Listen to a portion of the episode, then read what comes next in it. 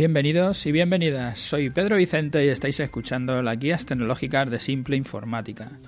Desde la entrevista con Paco Sánchez hemos hecho un programa sobre el hardware básico y nuestras recomendaciones para un estudio de diseño gráfico, de diseño editorial, que en el caso de Paco. Y hoy vamos a profundizar en el tema del software, que es la, otra gran batalla, ¿no? La otra, por lo menos el otro gran palo que llevamos nosotros. Como veis y escucháis la, entrevista con Paco, llevamos trabajando desde antes de que se montara como emprendedor, antes de que se montara como empresario, enseñándole sus primeros pasos con la informática en la parte de, de artes gráficas. Y a lo largo de todo este tiempo, que hace ya más de 20 años, a lo largo de todo este tiempo de trabajo, además de convencerle para usar los ordenadores, que es lo que decíamos que ya nos costó, para su entorno de trabajo le hemos ido recomendando sobre el hardware para usar y sobre el software para, para poder hacer su trabajo. Y como siempre pasa, nosotros desde Simple Informática recomendamos lo que nos parece mejor para cada cliente, pero luego la inversión económica que cada uno puede hacer y con qué software se siente más a gusto, o lo que los clientes te piden o te exigen para, para poder llevar tu trabajo, pues te hace decidir por una cosa o por otra. No es siempre lo que nosotros recomendamos, ¿no? En los software lo voy a dividir en dos grandes grupos, el software específico para el oficio, en este caso el software de diseño, y el software general y programas de gestión. En el software para diseño, como ocurre en todos los, en todos los entornos, pues ha ido variando a lo largo de los años. Pero las tres grandes aplicaciones que se han utilizado siempre y que se siguen utilizando es un software de retoque de imagen, es un software de creación de ilustraciones, de creación de vectores y un software de maquetación de páginas. Ya hemos contado en otros programas sobre qué son los bits, cuál es el peso de las imágenes, qué diferencia hay entre los bits y los vectores, porque unos son más pesados, otros son más ligeros de la suma de los gráficos y de las imágenes más los textos, pues elaboraremos, el texto lo elaboraremos en cualquier editor, como puede ser Word o cualquier procesador de textos que sea, pues elaboraremos entre las tres cosas, como digo, los mapas de bits, los vectores, y con esos textos pues tenemos que maquetar las páginas. Por ejemplo, lo que hace Paco, que es maquetar un libro, ¿no? Para, para una editorial o una revista, o también para maquetar una web, ¿verdad? Pero ese es otro tema y ya se hace con otro software de maquetación que no es el mismo. Antiguamente, eh, como software para la realización de ilustraciones, para, hacer vectores, se usaba Freehand. Era la aplicación que, que dominaba con diferencia por lo menos en el mercado español, que es el que yo me baso, porque no sé Latinoamérica u otros, que sé que hay gente que me escucháis, no lo sé, pero aquí era Freehand seguro. Y que Illustrator, que era la competencia, pues no tenía nada ganado, pero el problema estaba con Photoshop, que al ser de Adobe sí que tenía todo ganado en la parte de las imágenes, y como es el mismo fabricante, ha facilitado el intercambio de ficheros entre Illustrator y Photoshop y de esa manera, o yo pienso que ese ha sido el problema o esa ha sido la razón por la que Adobe ha sido capaz de echar fuera a Freehand, que ahora mismo eh, ni siquiera se fabrica, o sea que ya se ha quedado no se hace nada con él y ha sido Illustrator el que ha ganado la batalla. Entonces ahora Adobe tiene Illustrator y tiene Photoshop. Dados estos dos pasos, Photoshop no tiene competencia, lleva siendo el número uno desde hace mucho tiempo y le han utilizado como caballo de Troya, vamos a decir, como programa que le sirve para ir introduciéndose todos los software de Adobe en todos los estudios. Con QuarXPress pasó lo mismo que con Freehand. QuarXPress era el software de maquetación más extendido que había para el tema de, maquetar páginas. Igual que Illustrator se cargó a Freehand, pues InDesign se ha cargado a QuarXPress. Y ahora es lo que usa todo el mundo. Todo el mundo está utilizando esa trilogía, ese, conjunto de paquetes que es eh, Illustrator, que es eh, Photoshop y que es InDesign.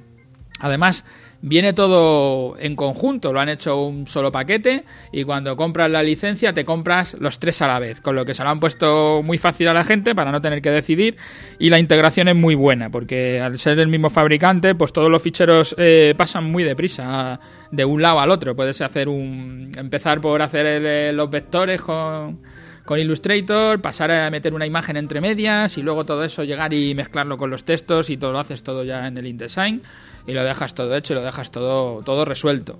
Entonces aquí Adobe ha ganado la partida. os voy a dejar en los enlaces, en las notas del programa, los enlaces a nuestra, a nuestra página web donde veis las recomendaciones y ya veréis que nosotros ahora mismo recomendamos solo Adobe, no estamos recomendando ninguna otra cosa. Eh, sí, existen otras aplicaciones como puede ser GIMP, que tenemos un, problema, un programa que hablamos de él, es un, eh, un editor fotográfico gratuito que funciona muy bien, no da ningún problema, pero ya digo, es que no, no, es siempre si funciona bien, si técnicamente es bueno o es malo, sino qué hace el mercado. Y el mercado lo que ha hecho ha sido quedarse con Photoshop. Entonces al final te obliga a ir hacia Photoshop. O Corel Draw, porque yo no digo que sea ni bueno ni malo, pero es lo mismo, ¿sabes? Si te vas a dedicar a nivel profesional, vas a tener que utilizar los tres de Adobe, porque tu cliente te enviará un fichero y vendrá hecho en Photoshop, o vendrá hecho en Illustrator, o vendrá hecho en InDesign, y tú tendrás que tener el programa para, para poder tocarlo. O te lo pedirán desde la imprenta, o te lo pedirá la editorial con la que trabajes. Al final, como todo el mercado utiliza estos software, pues a ti mismo te toca irte hacia esos software.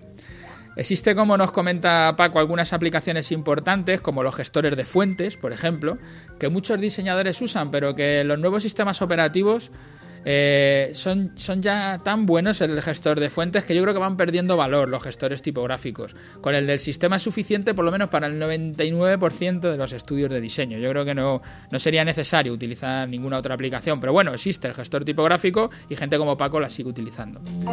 Luego tendréis eh, aplicaciones para trabajar con terceros, como las editoriales, como dice Paco, pues al final todas eso son son cosas muy sencillas, pero son plataformas que se utilizan desde web y son como, pues eso, plataformas web. Entras en una página web donde te dicen déjame aquí el fichero, ponme aquí esto, ponme ahí lo otro, y cada una de las editoriales tiene el suyo propio, con lo que ahí notaréis que todas son distintas, no vais a tener... O sea, yo ahora no os podría decir este es mejor, el otro es peor, porque es propio de cada editorial, ¿no? No, no, no, no vais a tener una en concreto, sino dependiendo con las editoriales con las que trabajéis. Como nos decía Paco, él con Santillana, por ejemplo, tiene una, pero con SM tiene otra y con Macmillan ni siquiera tiene una aplicación, simplemente suben los ficheros y ya está. Y en el software general de gestión, eh, seguro que tienes que usar un paquete con un procesador de textos y seguramente utilizarás una hoja de cálculo, seguramente pues sea Excel y sean Word, que son las más extendidas, ¿no? las de Microsoft. Eh, para hacer tus cuentas necesitarás el Excel o para emitir la factura pero si escuchas nuestras recomendaciones o te instalas una aplicación barata para emitir facturas desde Mac, tienes menos opciones, desde PC tienes montones y miraros las notas del programa donde os dejo las recomendaciones nuestras, como os digo. Pues, pues en PC tendrán muchas y las hay súper baratas, desde 70 euros, que ya si lo leéis lo veréis, que ahí nosotros os, las dejamos los enlaces para que podáis llegar hasta, hasta ellas. Pero lo que yo te recomiendo, tanto para la gestión de tu trabajo, para la emisión de tus facturas, como para tu día a día, sobre todo si empiezas a, tener a gente contratada en tu estudio y, quieres controlar un poco a qué se dedican las horas o cuánto ganas con cada cliente o qué está pasando, lo que te vamos a recomendar es que te hagas una base de datos, una base de datos propia. Si sabes hacértela, pues adelante. Nosotros te vamos a recomendar el gestor que te vale tanto para Apple como para PC, el FilmMaker y que te crees tu propia base de datos a medida, si tienes el conocimiento. Y si no lo tienes, pues nosotros te la podemos hacer. Justo lo que necesitas, sin opciones que no usas, sin montones de cosas que no sabes para qué valen y con aquello que te hace falta que sí esté puesto, que es el problema de los software estándar, que a veces te sobran cosas y te faltan otras. Y si tu gestión la haces con Word o con Excel, utiliza para la gestión del tiempo un calendario. Yo te recomiendo, lo digo por la nota que sacábamos que decía Paco que lo hacía con una agenda de papel. Yo te recomiendo el calendario de Google, es gratuito, el Google Calendar, para apuntar todas las tareas y te recomiendo que utilices una técnica que se llama time blocking, que no hemos hablado, pero que hablaré en algún capítulo cuando tengo más tiempo, como sistema para asegurar que haces todas las cosas que te has propuesto y que no se te queda ninguna cita sin hacer porque se te han olvidado los papeles o porque se te quedó algo por ahí tirado. Y luego las, las aplicaciones, otras aplicaciones pequeñas para subir ficheros como habla Paco, Fetch o Filecilla si estás usando un PC o cualquier otro programa que te encuentres, todas pues, es igual. Al final es un FTP, tienes que subirle un archivo, da igual el que uses, con el que más contento te encuentres. Y, los, y las aplicaciones para enviar ficheros grandes a clientes, eh, hay otro capítulo que hemos hablado de ellos. Paco habla de WeTransfer, es uno de ellos de los que hablamos y está bien, también me parece, me parece correcto. Y lo que digo sobre el tema de la agenda, pues lo tocaremos en otro programa, porque hoy ya he llegado a los 10 minutos y además que voy a acelerar para intentar acabarlo porque son, son muchas cosas. Este mes acabamos este este capítulo, esta parte de la, del, del diseño gráfico y el mes que viene entramos con una entrevista sobre, sobre una industria, una industria que es una empresa de instalaciones eléctricas y vamos a hacer lo mismo, el análisis del hardware y del software, de lo que se tiene que utilizar cuando vayas a montar una empresa de este tipo. Gracias a todos los que nos escucháis a diario y a los que estáis pasando por las plataformas para, por iTunes y por iVoox. Os pido que nos dejéis allí una valoración, un me gusta, una manita para arriba, una estrella, un comentario, dejarnos algo, porque eso nos viene bien no solo por crecer, porque nos vea más gente, sino también para saber que estáis ahí, que nos estáis escuchando. Gracias a todos y hasta el martes que viene.